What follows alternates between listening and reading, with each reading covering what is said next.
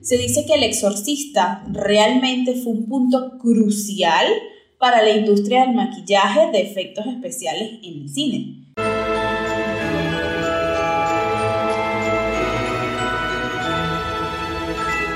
Hola, hola a todos, bienvenidos una vez más a Belleza en Perspectiva Podcast. Para los que no me conocen, mi nombre es Roxana y como siempre estoy con mi super host Roxángel. ¿Qué, ¿Qué te pasó en la cara? Me pasó un accidente horrible. No saben, amigos oyentes, el accidente, los accidentes que tuvimos Roxana y yo hoy.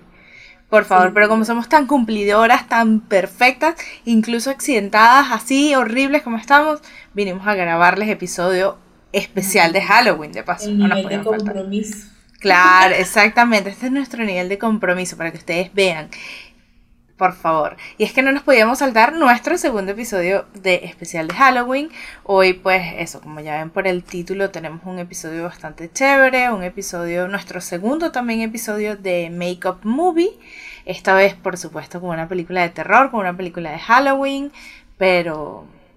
Una super clásica. Exacto. Obviamente no podíamos dejar la oportunidad de hablar de ella. Exactamente, sí. Entre todas las películas que podíamos hablar de Halloween así, yo creo que escogimos eso, la más clásica, la no digamos primera porque bueno, no fue la primera, pero que marcó un género total. Entonces, bueno, antes de comenzar, por supuesto, recordarles que por favor nos sigan en todas nuestras redes sociales como arroba belleza en perspectiva podcast.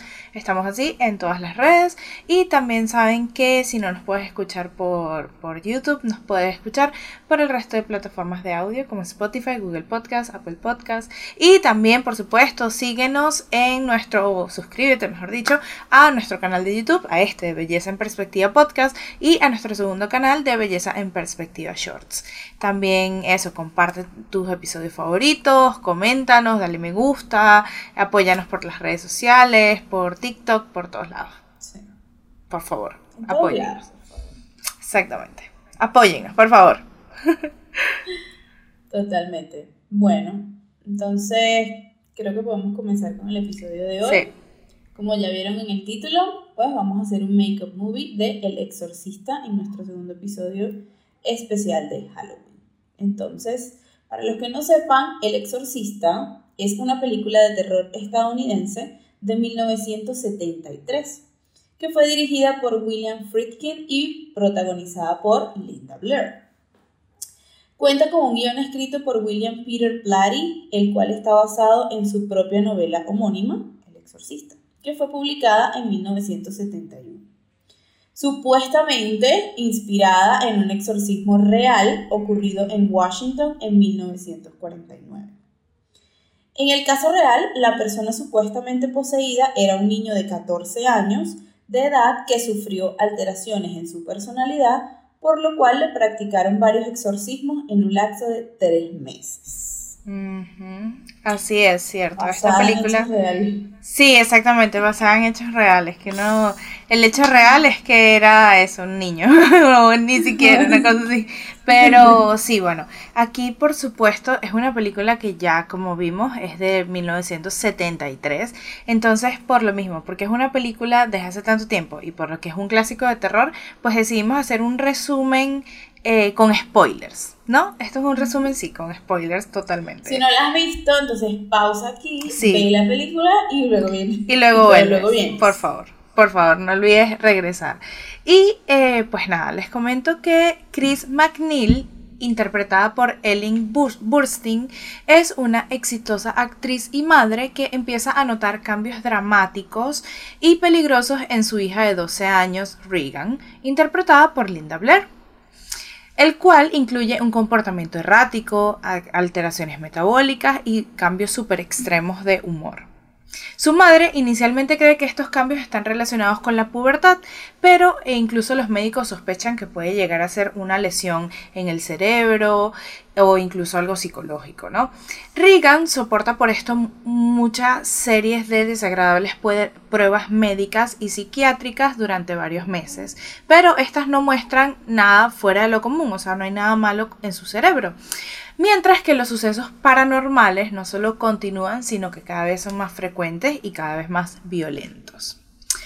Cuando todas estas explicaciones médicas se han agotado, eh, un doctor le recomienda hacer un exorcismo. Chris duda ya que ni ella ni Regan realmente tienen como estas creencias religiosas. Pero finalmente, obviamente por pura desesperación e impotencia, ya no sabía qué hacer, consulta con el padre Carras, ya que este padre es a la vez sacerdote y psiquiatra. Tras observarla, el escéptico Carras, porque realmente estaba pasando como por una medio crisis de fe, ¿no? Este eh, sacerdote empieza inicialmente, eh, cree inicialmente que es un caso de psicosis, hasta que la registra hablando un idioma extraño. Y este es como que uno de los de las cosas que siempre tienen en cuenta para saber si es un exorcismo o no, es los idiomas extraños. Y bueno, a pesar de sus dudas, Carras decide solicitar el permiso de la Iglesia Católica pues para llevar a cabo este exorcismo. Pero dada la inexperiencia de este sacerdote, el arzobispo de la ciudad decide eh, llamar para ayudar al padre Merrin. A pesar de que su corazón pues se encuentra en un estado precario y, e incluso a algunas personas les preocupa que como que no pueda llegar a soportar semejante labor o que esto provoque su muerte. Sin embargo, pues el padre Merrin llega a casa de la actriz y decide así iniciar rápidamente el proceso del exorcismo, como si incluso ya conociera de quién se trata, ¿no? Y mientras ambos sacerdotes tratan de expulsar el espíritu demoníaco del cuerpo de la niña Regan, el demonio, a través de Regan, por supuesto, se burla de los sacerdotes, los amenaza e incluso los agrede, tanto física como psicológicamente, incluyendo una convincente interpretación de la voz de la madre muerta recién muerta del padre Carlos, ¿no? Y esto por supuesto hace que este padre pierda la compostura momentáneamente. Por el contrario, el padre Merrin, ya un poco más experimentado, ¿no? Él resiste impasible los insultos y agresiones sin detener el ritual, a pesar de que el demonio intenta asustarlos, incluso haciendo, eh, haciéndole evitar la cama, vomitando, un montón de cosas, ¿no? Finalmente, pues los rezos de ambos sacerdotes consiguen como ponerle un poco bajo control momentáneamente. Y lo que les permite a ambos salir un rato como a recuperar fuerzas.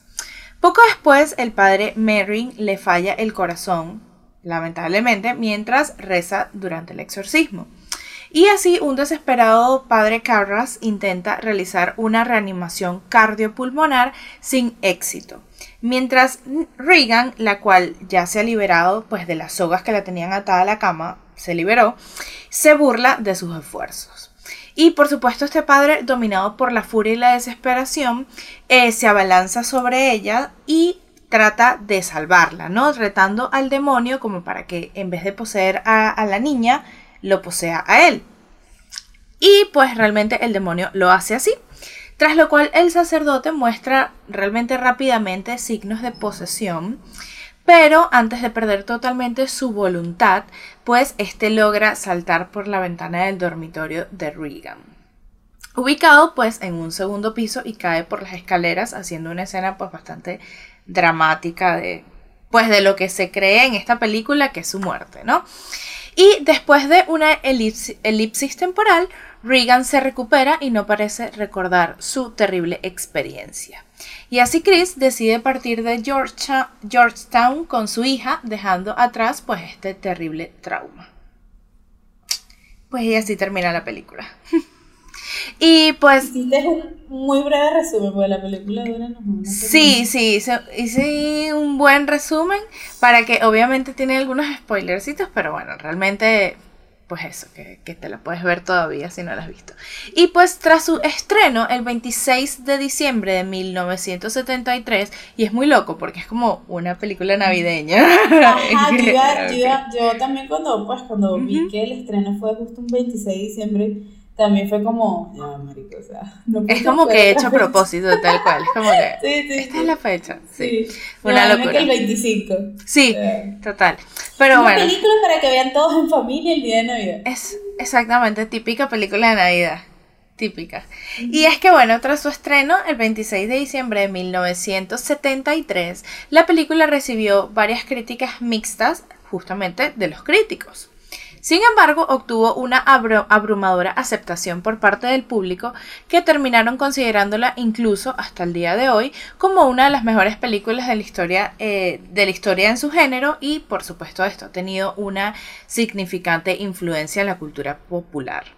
Además de esto, la película obtuvo un total de 10, 10 nominaciones a los premios Oscar, incluso siendo la primera película de terror nominada a Mejor Película.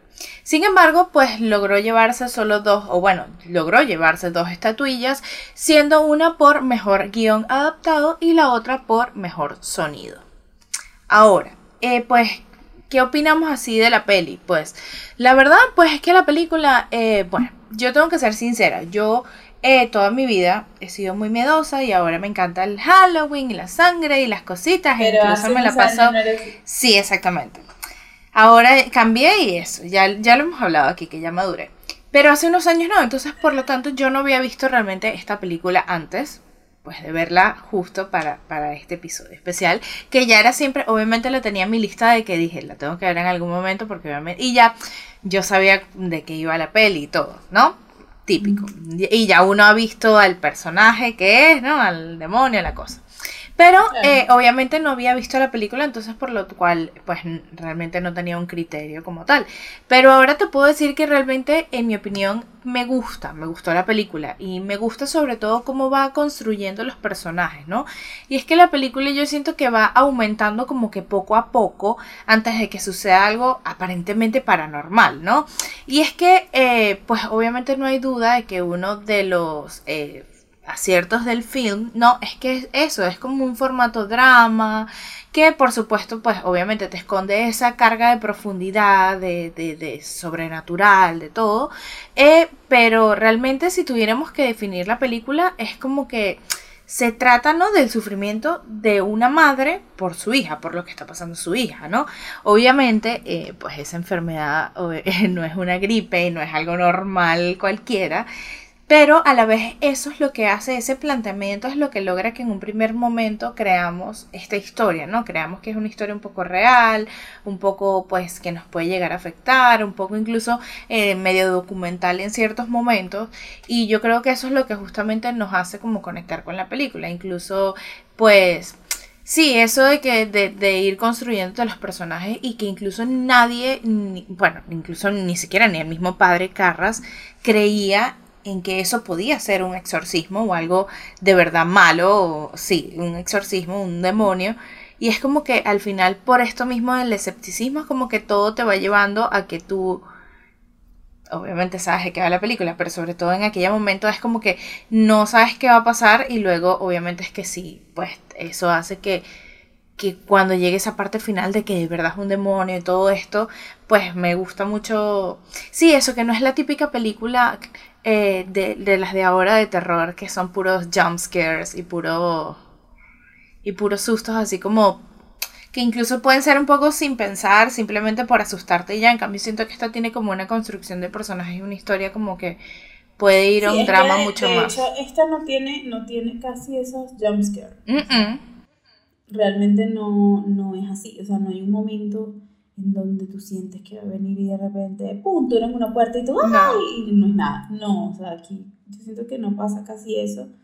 Eh, creo que ese es un recurso más actual, pero en ese momento eh, yo pienso que justamente lo que estás diciendo, pues, eh, está bastante chévere el hecho de que no te lo venden de una vez como, ah, sí, ya ella, ella actuó un poquito raro, ya es porque está poseída. No, no pues se supone que le fueron buscando como que eh, la lógica científica. Y sí, de hecho hay muchas escenas de esas médicas dan más miedo que la misma vaina de la posesión, o sea, esto de aquí lo del cuello y la sangre y todo.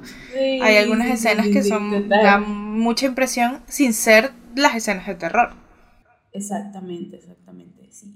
Este, pues yo en lo personal, ya yo la, o sea, yo sí la había visto, pero hace muchos años y más nunca la había visto, o sea, te juro que tenía como fácilmente unos 8 o 10 años de haber visto esa película. Sí.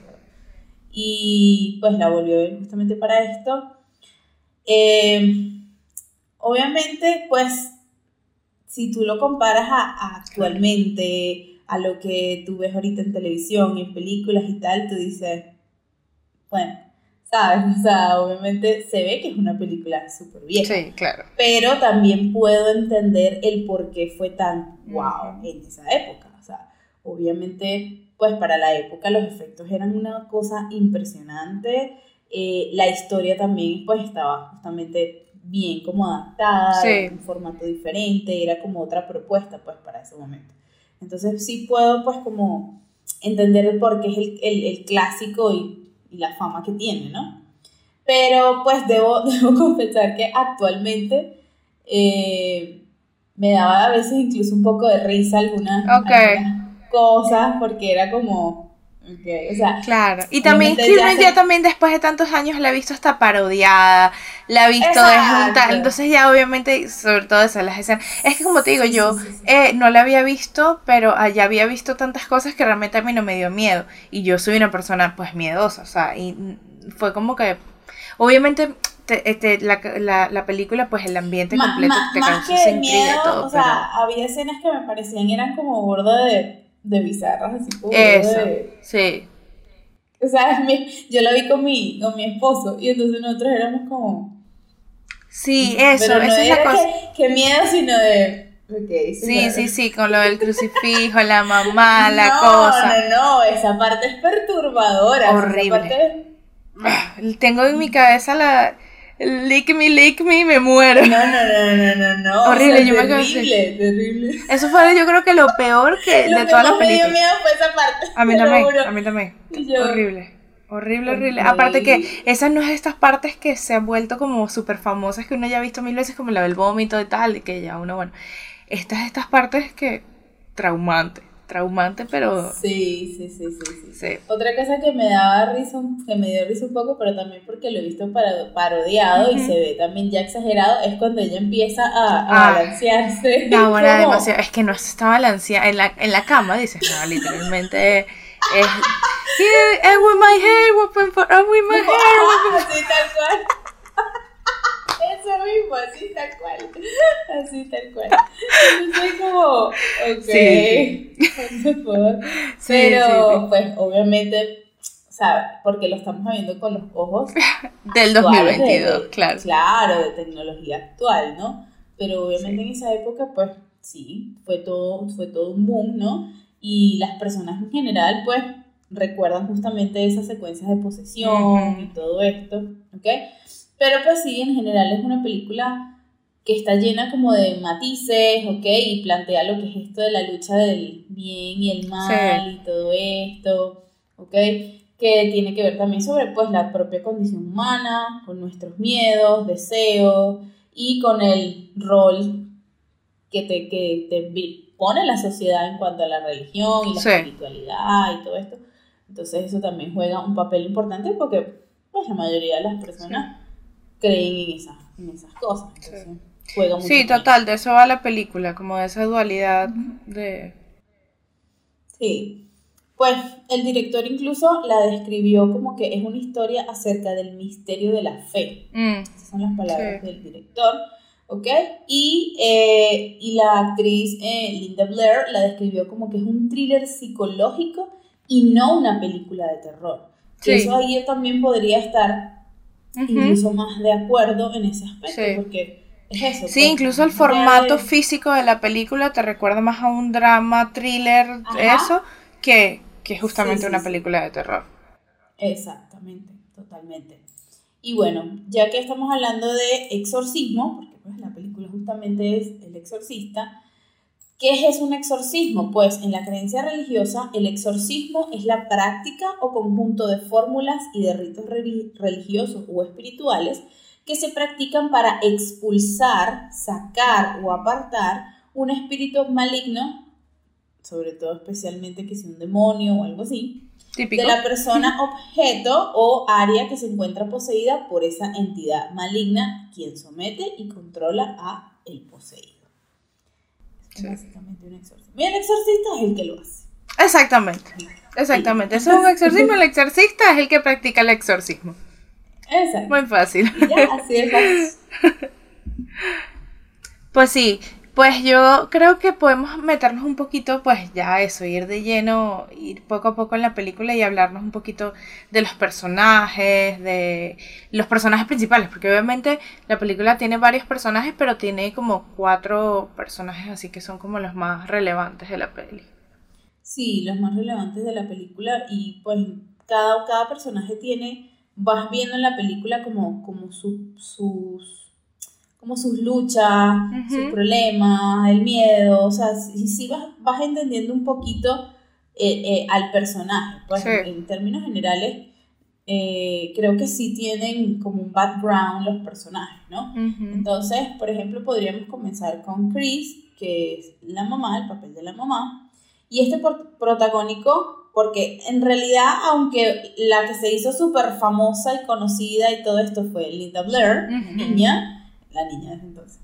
Eh, realmente la protagonista era la mamá, ¿no? Sí. Pero al final, bueno, la niña terminó teniendo el, La poseída, mi amor, se llevó el show.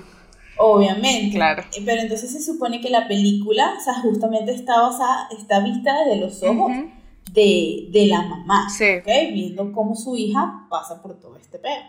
Entonces, ese papel se le había ofrecido a varias actrices, incluyendo a la icónica Audrey Hepburn, pero ella lo rechazó porque quería que se rodara en Roma, donde ella vivía, y no se pudo. Entonces pasaron por una larga lista de actrices antes de justamente dar con Ellen Burstyn y incluso ella estaba pues muy deseosa del papel y ella misma dijo yo, yo lo quiero hacer y bueno, le se lo digo. También tenemos el personaje del padre Carras, que es un personaje muy importante, un papel importante porque es el sacerdote como principal y a la vez es un sacerdote psiquiatra. Entonces ahí vemos también como esa mezcla de que muchas veces, sabemos que muchas veces lo que es religión y ciencia tienen muchos roces, a veces no, como que no se combinan mucho, entonces da la impresión de que, ok, es un sacerdote, pero es psiquiatra. sí.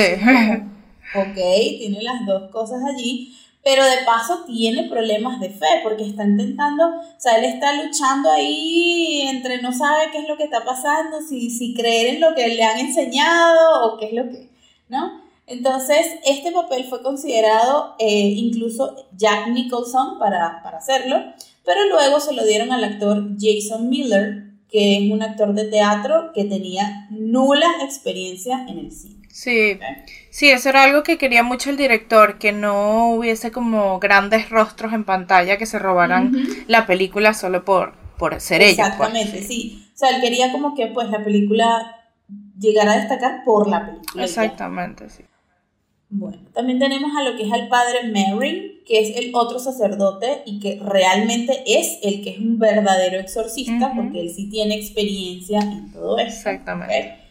Él debería ser el verdadero protagonista por el nombre de la vaina. Es por el nombre, sí, es que debería ser porque se supone que exacto, el, la película estaba eh, lleva el nombre justamente de la persona que hace el exorcismo. Exactamente. Pero, entonces, eh, para este papel se había considerado a Marlon Brandon, pero el director supuso que este gran actor justamente se robaría toda la atención y el protagónico de la película porque incluso venía de hacer El Padrino. Entonces era como que ya un boom. Demasiado. La gente se iba a ir más por él que por la película. Total. Hasta que entonces finalmente este papel lo consiguió el actor sueco Max von Sydow. Sydow. No sé sueco. Pero... Creo, sí, von Sydow. Sí, pero lo estás diciendo en inglés, no sabemos. claro, exactamente. No sabemos si él dijo, sí, bueno, sí, dígame así. Y por dentro era otra cosa totalmente diferente. Total, total. Y bueno, y así pasamos a el personaje pues más icónico y más famoso al final, que fue Regan, la niña, ¿ok? La verdad es que no fue nada fácil encontrar a quien interpretara el papel de Regan. La producción hizo un casting a 500 niñas durante cuatro meses, ¿ok? Y fue un proceso súper agotador, pues ya que realmente ellos querían actrices que no fueran conocidas, igual que los demás, pero que a la vez fueran lo suficientemente maduras para interpretar este personaje, ¿verdad? Además de que obviamente al ser una niña necesitaban el permiso de sus padres, ¿ok? Importante. De acuerdo con todo esto, sí, porque pues la verdad, viéndolo yo desde un punto de vista actual de mamá, yo creo que yo no hubiese No dejado hacer sí. ese papel. Es No, que sí, hubo varias chicas que incluso se les ofreció el papel y los padres dijeron que no. Eran los papás Ajá, es que, pues, o sea, el papel no es fácil y, y no es para una niña. O sea, No. por lo menos esas escenas No. que dijimos, what the fuck, o sea, mm, no, pues. No, para nada. Aparte, que- ¿sabes que yo siempre he pensado? Cuando un niño hace una película que no es para niños, primero, ajá, ¿cómo, cómo, cómo, cómo manejan eso, no? A nivel psicológico y a nivel, ajá. Y segundo, el niño entonces no ve su película hasta No, que sea grande. No, no, no, no, no la ven, no la ven. Solo ven las películas, las escenas que ellos actúan, la parte que ellos actúan, pero incluso a veces cambian como que el contexto de la escena. Y por ejemplo, con Linda Blair, ella contó justamente, ella en un documental, ella contaba que en esa parte del crucifijo, justamente, ella, pues ella dice que ella no entendía realmente que que es eso que lo que ella estaba haciendo con el, con el crucifijo. Y ella como una niña, pues obviamente ella no lo veía como algo eso, perturbador así, sino que ella simplemente entendía que ella tenía, lo que le ponían era como una almohada y cuando ella pues hacía esto, la almohada echaba sangre o entonces pues ella dice que eso era lo que ella en su cabeza era eso, simplemente le decían, haz así y pues va a salir sangre o lo que sea y eso era lo Pero que ella ahí- entendía, ahí- ahí pero no vemos- entendía como el lo- trasfondo de pues, toda lo- la película. Lo peligroso justamente Sí. ¿sabes? De, man- de la manipulación del adulto hacia un niño. El niño Sí. no sabe que, que lo que está haciendo está... Exactamente. Pero bueno, eh, realmente pues ellos llegaron incluso a pensar que, que no iban a tener suerte, ¿no? Para conseguir a la, a la niña. Hasta que apareció Linda Blair, que era la que pues cumplió con todas estas características que buscaban, Y para prepararse para este personaje fue todo un proceso retador, tanto a nivel actoral también como a nivel físico, ya que tenía que soportar muchas horas también de actuación y rodaje. Otro ejemplo por el cual ella también pues, fue difícil fue utilizar eh, los lentes de contacto, las lentillas, ya que era alérgica, por lo que tenían que ponerle gotas para anestesiarla y así ella poder utilizar esas lentillas, o sea, Horrible. y terrible ahí, o sea, Y por horas ahí. seguramente. Muy mal eso, totalmente, ¿ok? Incluso ella cuenta que las blancas grandes eran eh, un poquito más cómodas que las amarillas y las amarillas son realmente las más icónicas de su personaje, ¿ok? Eh, y con las blancas igual prácticamente no veía nada, así que bueno, realmente la niña como tal hizo un esfuerzo muy grande Sí. y lo tuvo bastante difícil para interpretar todo ese personaje justamente a una edad tan corta. Sí, ¿ok? sí, Eso tiene un mérito bastante. exacto. Pues sí, ahora podemos pasar eh, un poco lo que es ¿no? la apariencia de la película o como la puesta en escena, ¿no? Y pues eh, tenemos que saber que la producción comenzó a grabarse el 14 de agosto de 1972, es decir, pues un año antes de, que se estrenara la película. Eh, y pues la película fue filmada en Georgetown, ya que era un entorno rico para fotografiar. El campus, que es donde realmente está pues basada gran parte de la película, el campus es jesuita. Así que por esto contaba con ese aire justamente religioso, con esa tradición pues de fe, enseñanzas católicas que se ven reflejadas por supuesto en la arquitectura y en la propia estructura y eh, eh, sí, en la propia estructura de los edificios y por supuesto básicamente en cualquier lugar donde ellos filmaban porque esto era justamente esa esencia era lo que ellos querían como que reflejar, ¿no? Y es que todo lo que aparece enfrente de la pantalla sugiere justamente esa especie de religiosidad y esto se, se extiende por supuesto a lo largo de toda la película como eh, dando incluso ese ambiente inquietante, ¿no? Porque justamente tenemos este con, contraste típico de este tipo de películas de, de Ay, del demonio y la religión. Las vainas religiosas son. Sí, sí, exactamente. Entonces sí, tan así, tan... Y justamente eso, lo mezclan con, con esto, pues que obviamente te crea ese ambiente medio rarito, ¿no? Y pues por supuesto ellos también rodaron en algunas otras zonas, como en zonas de Nueva York y como en el metro o en la casa de la madre del padre Carras en Manhattan, el cual de hecho era un apartamento real, no era un set, sino que era un apartamento real. Y asimismo eran reales el hospital y el manicomio. Lo que sí era un set construido como tal para esta película era el interior de la casa, ya que, que grabar en la casa real que se utilizó para estas escenas de exteriores, pues era muy complicado para la iluminación y sobre todo para eh, por el tamaño de las habitaciones era muy pequeño para lo que obviamente necesitaban meter a todo el equipo de filmación ahí. Y eh, pues ahora ellos también, la primera parte de la película ocurre en Irak. Entonces, sí, entonces, pues esta fue grabada tal cual en Esa primera parte de la película. sí, es, un poquito. Sí, es un poco como que no te da mucho contexto tampoco, o sea, porque ocurre, pero no te da contexto en nada. No te da contexto y de paso, pues también es demasiado como lento y tres horas ahí y tú quedas como, yo no me acordaba de esa parte y ah. entonces yo quedé como... Como que Claro, yo me acuerdo que yo le decía a, a, a mi esposo, pues yo era como, ya no entiendo, o sea, pusimos la película que es. Mm. O sea, porque yo le digo, sí. esta vaina árabe, ¿qué es? Sí, sí, y eso, no te da como... Y de paso, no, y lo otro es que entonces se supone que la película, pues, se supone que lo del exorcismo y eso es católico, pero están ahí en la vaina musulmana y es como un poco raro, la Sí. Esa parte me pareció rara. Sí.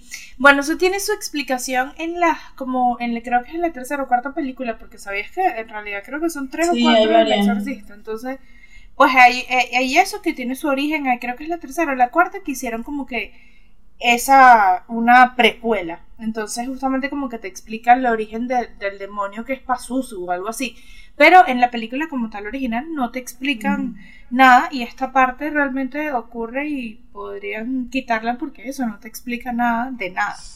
Entonces, bueno, pero bueno, esta, esta primera parte pues en Irak, en Irak, perdón, pues también fue grabada justamente en el desierto de Irak. Y realmente al principio les costó obtener este permiso para poder grabar en Irak porque Estados Unidos ya no mantenía relaciones diplomáticas con Irak. Entonces le costó, incluso tuvieron que hablar con agentes, eh, delegados o encargados, no sé, de la ONU, para que pudieran solicitar un permiso para que los dejaran filmar allí. Al final, pues ellos sí aceptaron, los de Irak aceptaron, pero con ciertas condiciones. Incluso una de las condiciones era que les enseñaran cómo hacer la sangre falsa para cine, porque era, eh, eran como las condiciones eran que incluso les enseñaran que si algunos directores de, Irán, de Irak pudiesen estar ahí aprendiendo, les enseñaran justamente las recetas de la sangre falsa del cine, entonces esto fue pues con esas ciertas condiciones porque ellos pudieron grabar allá, pero bueno, por lo menos fue un win-win, no fueron condiciones chimbas así, todo raro. Y pues eh, algo que tenemos que saber realmente que es muy importante y es una de las cosas que le da ese gran mérito a la película en general y es que todos los efectos prácticos y todo lo que vemos en pantalla es tal cual como lo grabó la cámara, incluyendo cuando se mueve el armario o cuando todos los objetos de la habitación vuelan, incluso cuando eh, la misma ella misma está levitando. Ya que en aquella época nada de esto podría ser agregado digitalmente por lo cual incluso los camarógrafos usualmente eran suspendidos por poleas o por, por eh, cables, por algo, para que los pudiesen hacer la toma requerida. Había muchas veces que, sí, justamente eso, ellos tenían que si subir las escaleras e iban, era, ahora se usarán grúas o incluso ni siquiera ni grúas, con un dron puedes hacer una toma así corrida facilito. Y antes no, antes eran cosas que ellos mismos inventaban con cables, los jalaban, era todo súper como más, ¿sabes?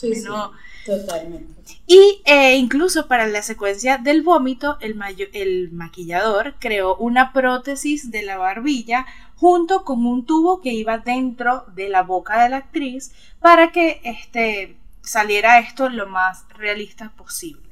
Pero por supuesto, dicho vómito no era vómito, sino que realmente era una sopa de guisantes. Pero no cualquier sopa de guisantes, sino específicamente de la marca Andersons. Y es que realmente la producción probó, supuestamente se cuenta que la producción probó como que varias, eh, varias sopas de guisantes antes de dar con la que era. Sí, mi amor. Hay que escoger el vómito bien. Sí, mi amor, Bueno, y ahora sí vamos a pasar a lo que, a lo que realmente en este podcast a uno le interesa, ¿verdad? Por lo que estamos aquí, que es maquillaje.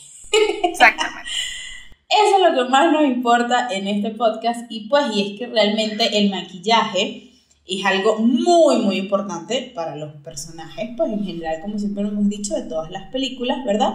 ¿Por qué? Porque gracias a él podemos lograr los objetivos que tiene el director para la película y para que eso nos transmita, nos lleve mucho más allá de que es una simple película y que se, se comprenda, ¿verdad? La estética y la historia de los personajes.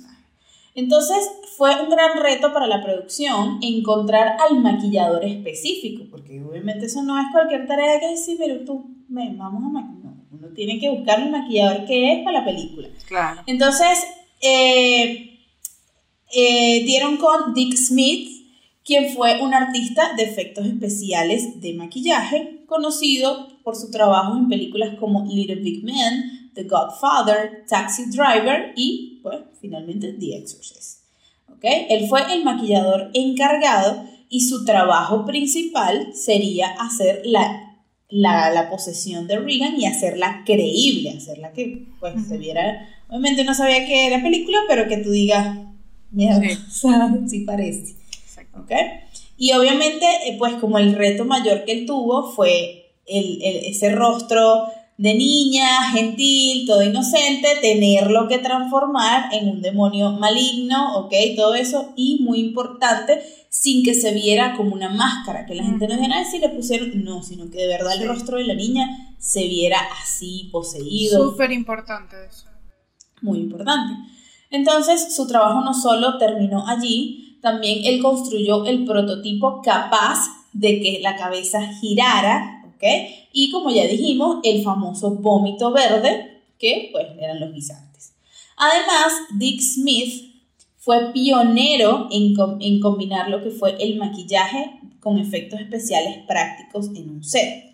Justamente por el trabajo en esta película, se dice que El Exorcista realmente fue un punto crucial para la industria del maquillaje de efectos especiales en el cine. Y totalmente, yo pienso que por eso, de hecho, pues esa es una de las razones por las cuales escogimos esta película. Ah, hubo un antes y un después en, en como tal la, lo que fue historia de terror y también en maquillaje, efectos especiales. Sí, en general. Sin duda, sin duda, sin duda. Fue algo muy revolucionario, ¿ok? Para toda la industria del cine en general, ¿ok? Eh, el maquillador pudo demostrar con esta película, ¿verdad? Que el maquillaje no iba solo de hacerlos pues ver bonitos a los actores, sino que también puede, aparte de envejecerlos, implicar muchas otras situaciones que van a transmitir muchísimo más según los personajes. ¿Ok? Evidentemente, pues la transformación más grande e importante, como ya estamos diciendo, es la de Regan, la de la niña, que es literalmente pues del cielo al infierno porque pasa de una niña súper dulce porque su personaje realmente es una niña súper cute, súper dulce. Claro, te hacen ese y contraste de total. se vuelve aquella vaina horrible, lick me, entonces tú quedas como, ¿qué pasó aquí?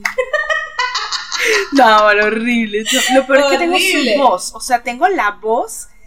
Porque aparte, no cállate, porque es que sabes que he, visto ya, o sea, dije, dije, ahorita que grabe el episodio voy a soltar el exorcista, porque tengo días o sea, que no lo saco de mi cabeza por lo mismo, porque vi la película, me puse a hacer el guion varios días seguidos, no sé qué, Entonces estoy como que ya.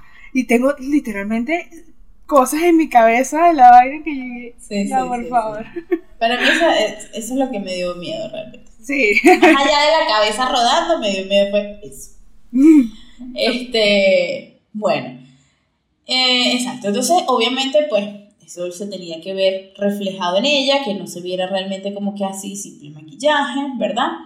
Y eh, tenía que ser como que ir poco a poco reflejando lo que ella iba viviendo, lo que ella le estaba pasando, ¿ok?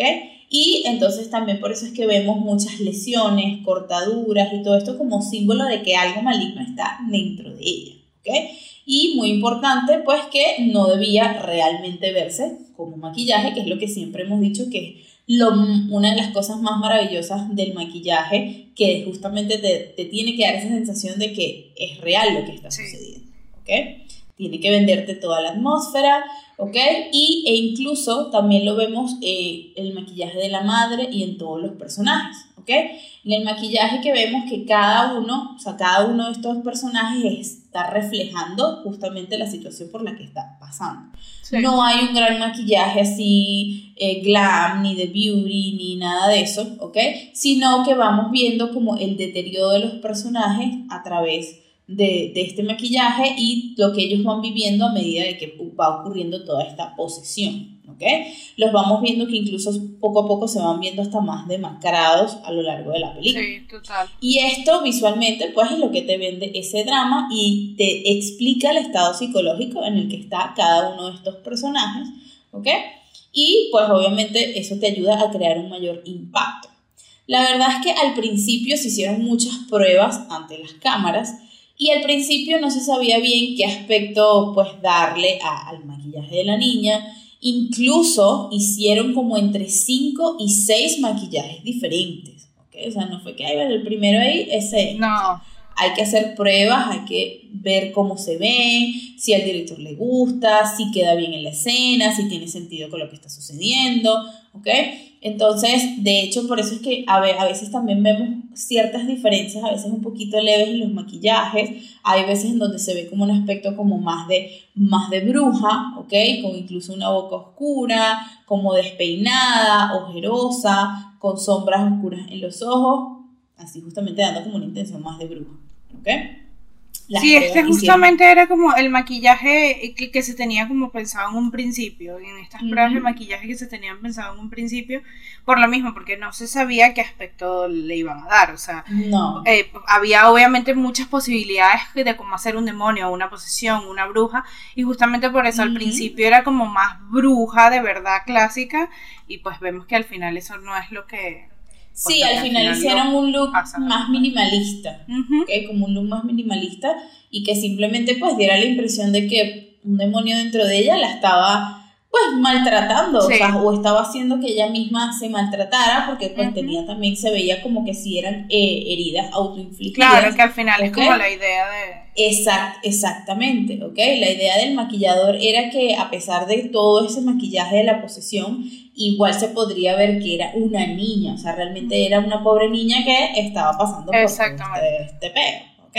Entonces tenía que ser un maquillaje que diera miedo, pero a la vez que se, pues que se pudiera aún todavía como ver, no es que ahí está la niña detrás de ese. Sí, la pobre, claro. Entonces, eh, sobre, eh, tenía lo que eran cicatrices y pintura, pero también requería muchísima disciplina y un gran trabajo. Todo estaba muy bien diseñado y preparado minuciosamente para que fluyera con facilidad durante el rodaje. Y por supuesto, pues hablando del maquillaje, fue todo un proceso complejo y tedioso que comenzó con Dick, el maquillador, haciéndole un molde completo del rostro de Linda Blair para él ir probando diferentes maquillajes que estaban considerando en ese momento. Entonces, para verlo realmente en la cara de ella, él le hizo este molde y poder pues, jugar y variar con todo eso, ¿verdad? Eh, Luego que ya se tuvo como que el look deseado, que dijeron ya este es el que va a ser el demonio, ¿verdad? Se le agregó una especie de deformidad, como si tuviera un poquito el labio caído y un poquito más de lado, y eso hacía que su boca se pudiera hacer como que se moviera de manera distinta, ¿ok? Además, le hicieron un molde de su propia lengua para de ahí poder hacer la prótesis de la lengua larga, que era medio como un reptil, esa lengua era medio reptiliana que vemos en la película, pero que también encajara perfectamente con la lengua de ella y la boca de ella. ¿okay? Horrible. ese Horrible. Y como pues también mencionamos eh, hace unos momentos, los lentes de contacto fueron todo un tema, hacía que pues el proceso fuera un poquito tedioso a la hora de colocárselos y todo esto. Este, pero aparte también el maquillaje, además de las prótesis de la barbilla, ella tenía una prótesis en la barbilla y en la boca, pero realmente no es que era tenía muchas prótesis, sino eran como eh, pequeñas prótesis, pequeños, eh, como decir, detalles muy pequeños construidos con látex y el Scar Wars, que es como una sangre, una carne falsa, ¿verdad? Este, y era también un proceso complejo porque como no era una máscara ni eran prótesis que ya iban a pegar y ya, entonces era complejo porque cada vez que la iba a maquillar tenían que quedar iguales. Entonces ahí más difícil todavía. ¿ok? Y otra cosa que también pues impactó muchísimo fue el animatrónico, ¿verdad? Que justamente fue para tener el efecto de que ella rodara esa cabeza, ¿ok? Fue creado entre el departamento de maquillaje con el departamento de efectos prácticos, ¿ok? Era un robot animatrónico de tamaño real que podía mover la cabeza por completo y tenía unos cables en la cabeza que dejara que también moviera los ojos y la cara. Entonces, para que se viera súper realista. Qué miedo. ¿Ok? sí. Este fue utilizado justamente pues en la mítica escena, en la icónica escena donde ella está sentada y gira esa cabeza pero por completo, ¿ok? Y de esto tenemos un dato curioso y es que pues ese muñeco, ese robot, siempre estaba almacenado en el cuarto de maquillaje y los actores, obviamente como se iban a maquillar, lo tenían que ver constantemente. Y la misma Linda Blair ha dicho que no disfrutaba para nada tener que verlo y estar en su presencia constantemente. Horrible, Y otra cosa del muñeco es que en la toma con él se les había olvidado eh, que pues que le tenía que salir esto de la boca, así que Marcel, un chico del equipo de efectos especiales, resolvió rápido la situación y así fue que pudieron grabar la escena. Entonces él fue el, el, héroe del día. Sí, total, si no, echa todo para atrás. No, no, horrible. Sí, ahí ya te hubieses dado cuenta que es un muñeco, obviamente, si no le ves obviamente la respiración que todos los demás tienen, menos el Claro, exacta, exactamente, exactamente. Entonces, bueno, todo fue un trabajo de equipo y colaboración entre estos departamentos, obviamente el director también, y pues pudieron lograr lo que fue esta icónica escena, en la película, ¿verdad? Otra cosa curiosa es que la imagen del demonio de cara blanca, que se ve varias veces a lo largo de la película, que más que todo se ve así como por flash, que es como el que ves es, el mismo que ves al inicio de la película. Y después lo vas viendo como por flash, ¿ok? Él realmente no iba a estar en la película, ¿ok? Y esas, esas eran tomas de pruebas de maquillaje que fueron rechazadas, que le hicieron a Aileen Dietz, quien fue la doble, Linda Blair tuvo una doble de cuerpo, y le habían hecho unas pruebas a ella, y entonces esas tomas quedaron allí, y al final sí, las incluyeron como que, bueno, vamos a ponerlas ahí como para dar un efecto así como de, miedo, ¿ok? Y este, al final incluso salió hasta en el trailer de la película. Sí, sí. Fue como, como importante eso allí. Otro maquillaje, pues, que también fue un reto, fue para el que hacía del padre Merrin, que es el, como el, el que realmente era el exorcista, el que debió haber sido el protagonista, pero no fue el protagonista. Sí, exactamente. el protagonista in disguise. El protagonista ahí, qué, qué horror. No, yo demando, mire, mire, mire, yo soy el protagonista de esta Que esta mierda lleva mi nombre, mi amor.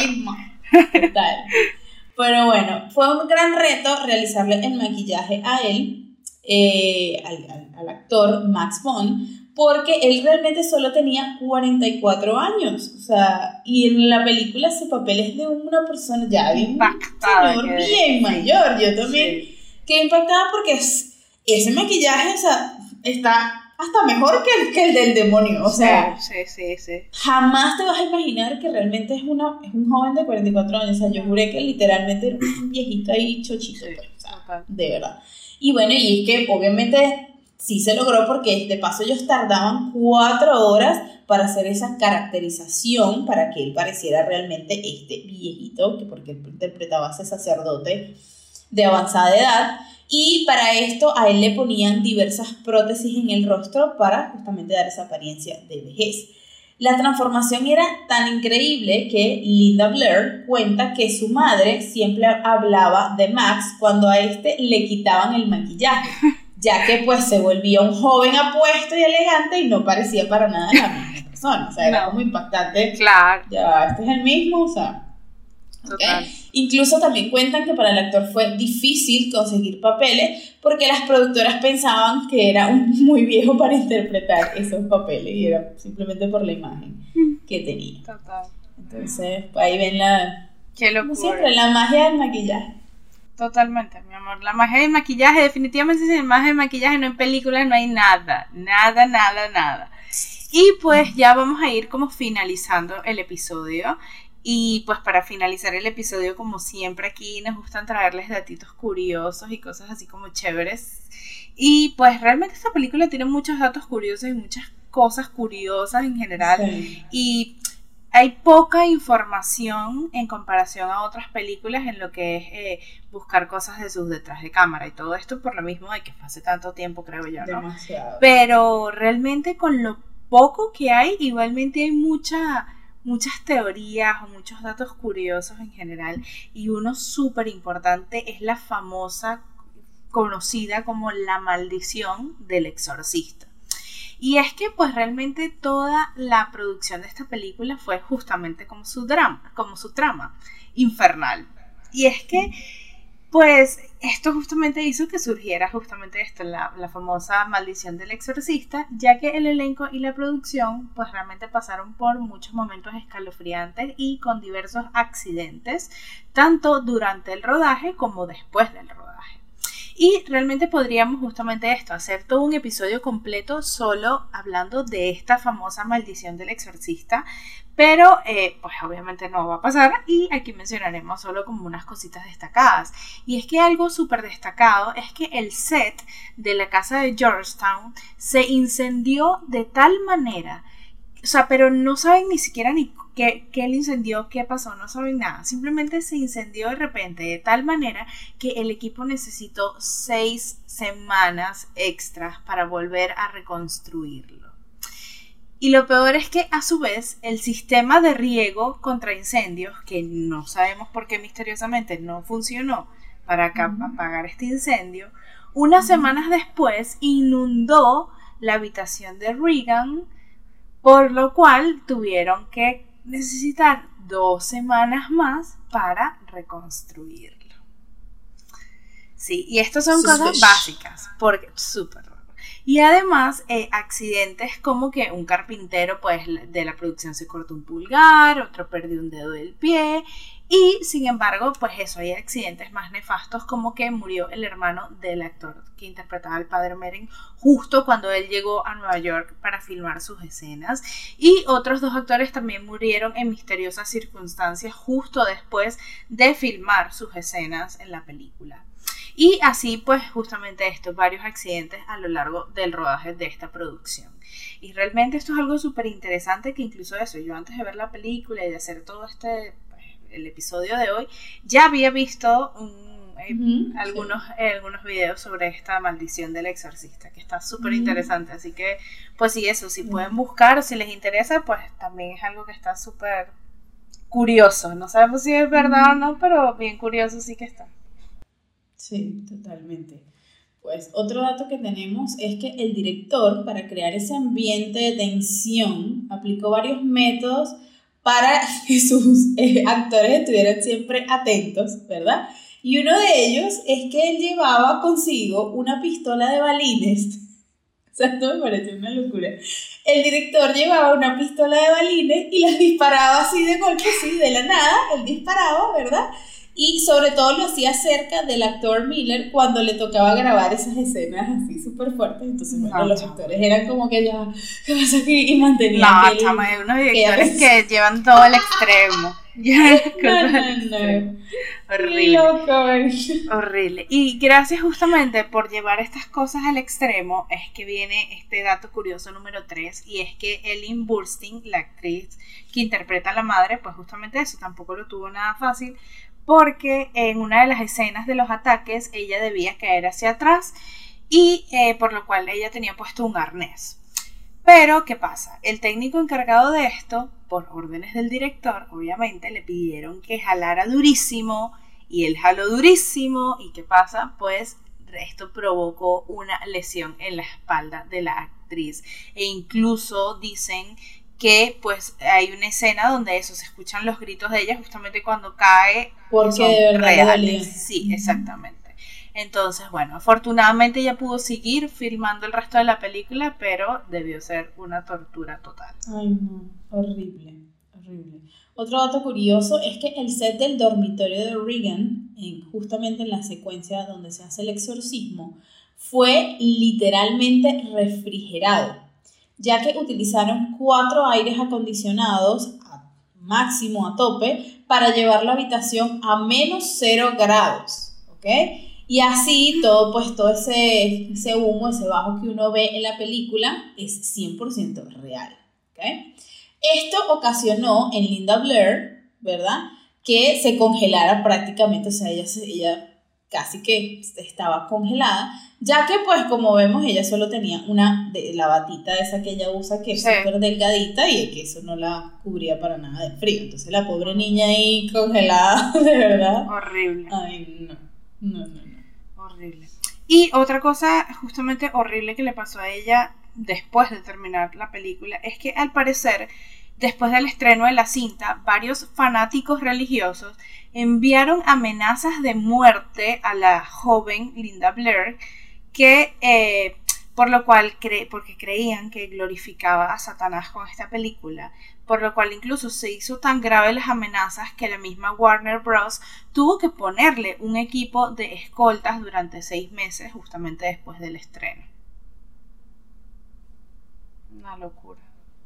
Pero es una locura también porque al final, o sea, la película justamente trata de que gracias a la gracia de Dios divino y toda la religión se salva. Entonces, ¿cómo que, que es un culto a Satanás? Ay, no. Sí. Ni idea. Bueno, otro dato curioso, el penúltimo que tenemos por aquí, es que la producción terminó siendo mucho más cara y demorada de lo que se tenía planeado desde el principio. Eh, tenían al principio un presupuesto de 4 millones de dólares y se disparó a 12 millones de dólares. Imagínense, ¿ok? Además que las jornadas también se alargaron demasiado, pasaron de 105 días a más de 200 días de mm. filmación. Pero es que también, obviamente, pues con todos estos accidentes que ocurrieron y todas estas cosas, obviamente se dispara tanto el tiempo como el dinero, porque obviamente volver a reconstruir toda esa casa aparte de tiempo, es plata, porque, o sea, obviamente. Y es que eso es muy fácil, mira, o sea, cuando yo hice el, el cortometraje con mi hermana, eh, o sea, todo te aumenta de la nada, o sea, por cualquier detallito, entonces, o sea, aumenta el presupuesto y a veces uno ve, de este detallito, tal cosa, y es eso, a veces uno no, el tiempo se te va, o sea, en una escena pues tienes que hacerla varias veces o pasó tal cosa o y a veces hay cosas que también uno no controla, que si el clima, que si el sonido, que si la cámara, que si es complicado, es complicado. Imagínate en una mega producción. No, no es fácil. Y más que te pasen todas estas cosas. Oh, y bueno, finalmente esta película fue estrenada, como ya dijimos, el 26 de diciembre de 1973 y pues realmente terminó siendo un éxito con miles de personas alrededor del mundo haciendo filas para verlas. Eh, además, surgieron muchos mitos respecto a la producción, a la proyección de esta película en cines y es que supuestamente muchos espectadores tenían ataques de nervios, vomitaban en sus butacas, llenaban de vómito el cine e incluso espectadores supuestamente teniendo ataques cardíacos por la película. Pues justamente, obviamente la productora no iba a desaprovechar esta oportunidad millonaria, por lo que decidió convertir el asunto en un reclamo promocional e incluso en la entrada de muchos cines se podían ver ambulancias con un par de enfermeros obviamente, no iban a desaprovechar esta, esta publicidad. Y pues sea cierto o no esto, pues lo cierto es que sí terminó siendo un mega éxito, recaudando más de 232 millones de dólares. Pero es que también, pues sí puede ocurrir, porque pues si hay gente que es como miedosita, ¿verdad? Este, y ya van así como, pues una vez se predispone, o sea, a ti te dices, hey, película de miedo y la gente va como, entonces, obviamente si de por sí para esa época fue una vaina wow, pues no me extrañaría que más de uno le haya dado su, su y Sí, Totalmente. Pero bueno, vamos a entonces ya a finalizar nuestro episodio, ¿verdad?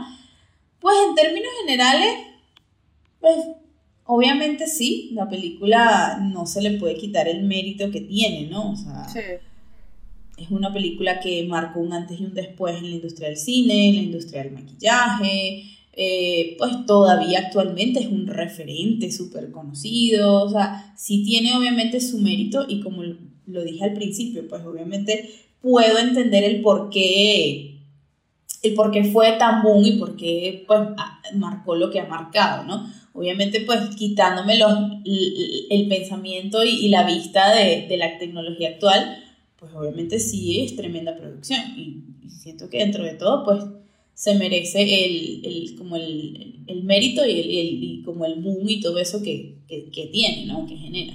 Sí. Este, obviamente, pues a mí ya no me provoca miedo, pero sin embargo, pues, sin embargo, el ambiente es bastante, sí, sí, es, sí es inquietante, o sea, el, a pesar de, ser una película tan vieja, todavía el ambiente, tú ves la película y, y sí te da esa sensación de, que, pues, de que algo está pasando, de que algo no está bien y, en realidad yo pienso que... Pues, sí, pero es lo que dijimos, es más como esa sensación de, de justamente eso, de drama, de thriller, de de película así inquietante, de más que de película, ajá, de suspensa, más que de película de terror clásica que uno pueda pensar hoy en día. Y es que justamente eso, eh, sí, la película puede ser que ya actualmente no te provoque ese miedo, pero justamente sí te provoca, definitivamente te provoca esa sensación incómoda y como que obviamente está raro lo que lo que ves. Y sí que lo está. y pues, obviamente por esto mismo es que sí, claro, obviamente esta película es demasiado icónica y por lo mismo también justamente eso, pues la historia, los efectos prácticos, el desarrollo de personaje, la puesta en escena y obviamente, obviamente el maquillaje, pues hacen, como bien dices, que siga siendo merecedora de halagos, totalmente. Sí, totalmente, es así. Y bueno, nada, creo que hemos llegado al final de nuestro segundo episodio de este súper especial de octubre de Halloween. Sí. Y nada, bueno, cuéntenos en los comentarios si han visto esta película, cuándo la vieron, si la han vuelto a ver, qué les pareció. o si gracias a nosotras se atrevieron a ver esta película. Ajá, o capaz si tenían mucho miedo y dijeron, ahora después de ver, ahora después de oírnos van a, la van a ver, ahora sí. Eh, cuéntenos pues qué opinan de esta película, si si piensan que, pues, que merece todo este boom y todos estos halagos que ha tenido durante todos los años. Y nada, como siempre les decimos y les recordamos que nos pueden seguir en todas nuestras redes sociales. No olviden compartir los episodios, por favor, que compartiendo los episodios, créanme que nos ayudan muchísimo. También nos ayudan bastante dándole like a, a, estos, a estos episodios, sí, para que también YouTube sepa, a mí me gusta esto y pues se lo sigan recomendando y también nos ayudan a llegar a más personas. Y nada, pues esperamos que tengan un, un spooky domingo.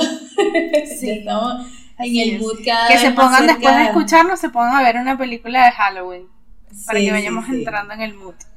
Y pues nada, esperamos que les haya gustado este episodio y nos vemos en la próxima. Chao. Adiós.